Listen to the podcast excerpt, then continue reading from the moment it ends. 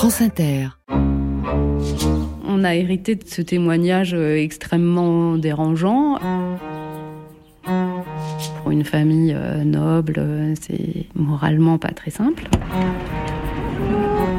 Ça va, vous Et le Renault Trafic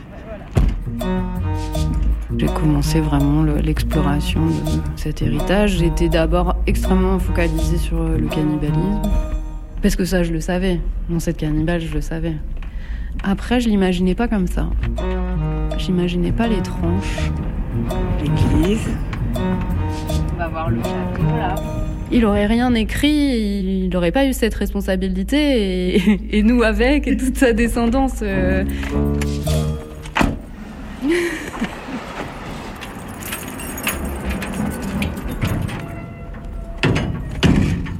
La petite maison et l'atelier là-bas au fond du jardin. Là, c'est la maison. Et là-bas, au fond, c'est l'atelier. Ouais, c'est une ancienne petite ferme. Voilà. Ah, waouh C'est sur ce sur quoi vous travaillez, là? Euh, en ce moment, ouais, alors je travaille sur la mer. Je voulais faire une grande sculpture de vagues. Je voudrais tailler tous les troncs de chêne qu'il y a là tout autour dans l'atelier. C'est un peu balbutiant, mais euh, des fois je dessine un petit peu, mais rarement. Et souvent je me lance quand même la fleur au fusil. Après, euh, j'aime bien travailler en fonction du bois. Là, c'est du chêne. C'est du chêne de la tempête de 99. C'est des très bons chênes, bien secs.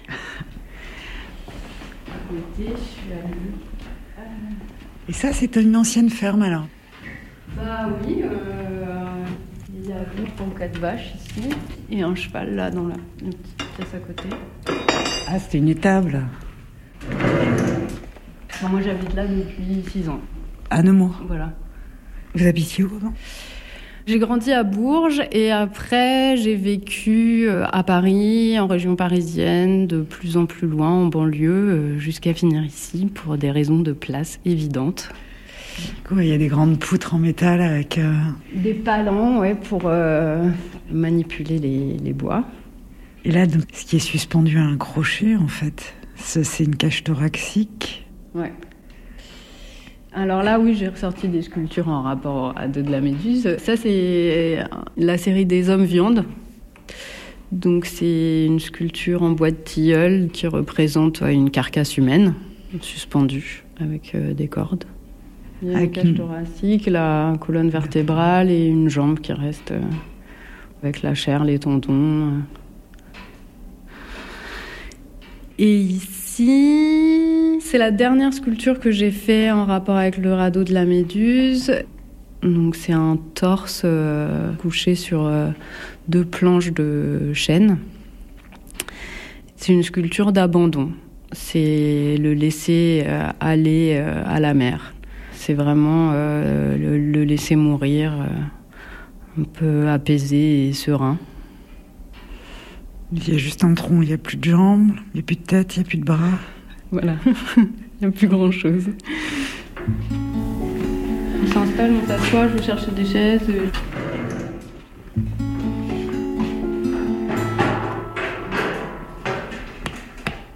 D'étranges corps fragmentaires, sculptés dans le bois comme s'ils avaient été rongés par la mer, peuplent l'atelier de Clarisse Griffon du Bellay. Mais si la jeune femme s'intéresse tant à la tragédie maritime du radeau de la Méduse, immortalisée par le tableau de Géricault, c'est parce que cette histoire, Clarisse la porte en elle, dans sa chair et dans son sang. Son ancêtre, Joseph Jean-Baptiste Griffon du Bellay, était en effet l'un des 15 rescapés de ce naufrage. Et son existence, Clarisse la doit à cet ancêtre cannibale. Mais derrière ces faits historiques bien connus, il y a aussi un lourd secret de famille. Un livre annoté, resté caché pendant cinq générations. Une histoire familiale, émaillée de silences, de non-dits et de tabous, que Clarisse a exploré à travers son travail et qu'elle relate aujourd'hui dans Ressac, un fascinant petit livre-objet dans lequel elle brise cette longue tradition du secret.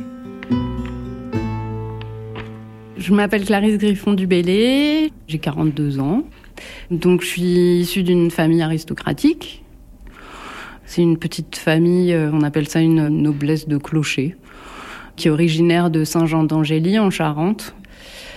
Mon grand-père a écrit l'histoire de la famille sur 500 ans. Ça s'appelle Les Griffons depuis 500 ans. Avec les arbres généalogiques, euh, des biographies de chacun, des hommes. Donc euh, oui, j'ai un ancêtre qui a été anobli sous Charles VII en 1441. Et hum, il m'a gêné longtemps, mon nom de famille. J'ai pas toujours très bien assumé le fait d'être une famille aristocratique. Il n'y a jamais eu une très grande cohérence entre euh, cette appartenance euh, aristocratique et la vie que j'ai menée. Donc, euh, à un moment, ça me dérangeait un peu, et puis finalement, non. Ça fait partie de mon histoire.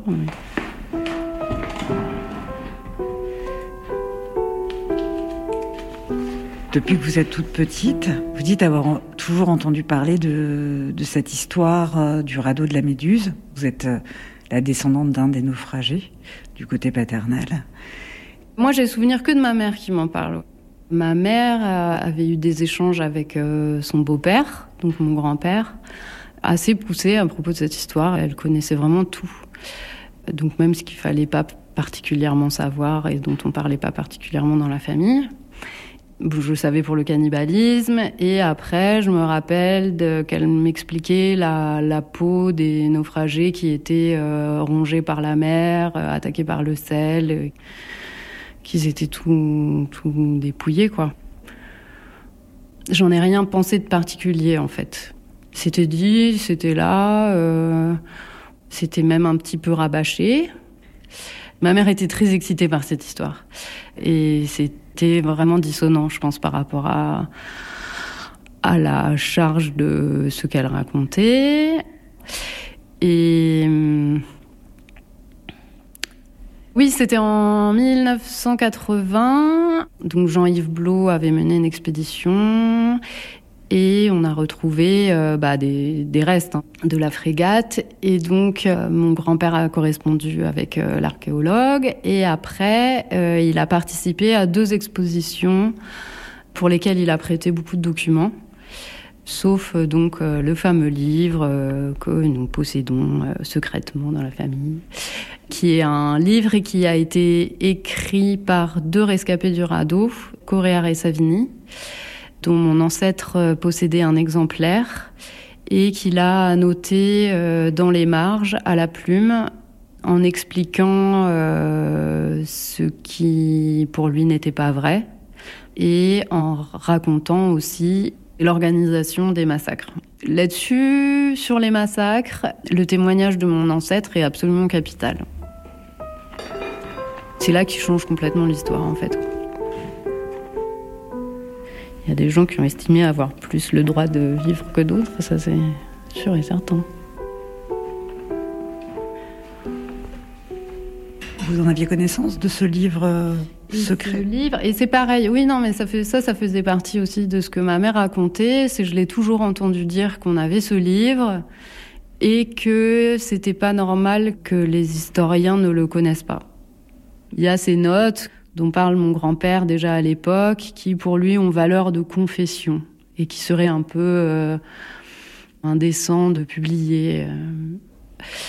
Et après, évidemment, euh, il y a le tabou, quoi, tout simplement, et la peur de voir rattacher son nom au massacre et au cannibalisme. Ça, c'est sûr, parce que bon, du coup, comme c'est que de la lignée directe, on, tout porte ce même nom, Griffon du Bélé, donc.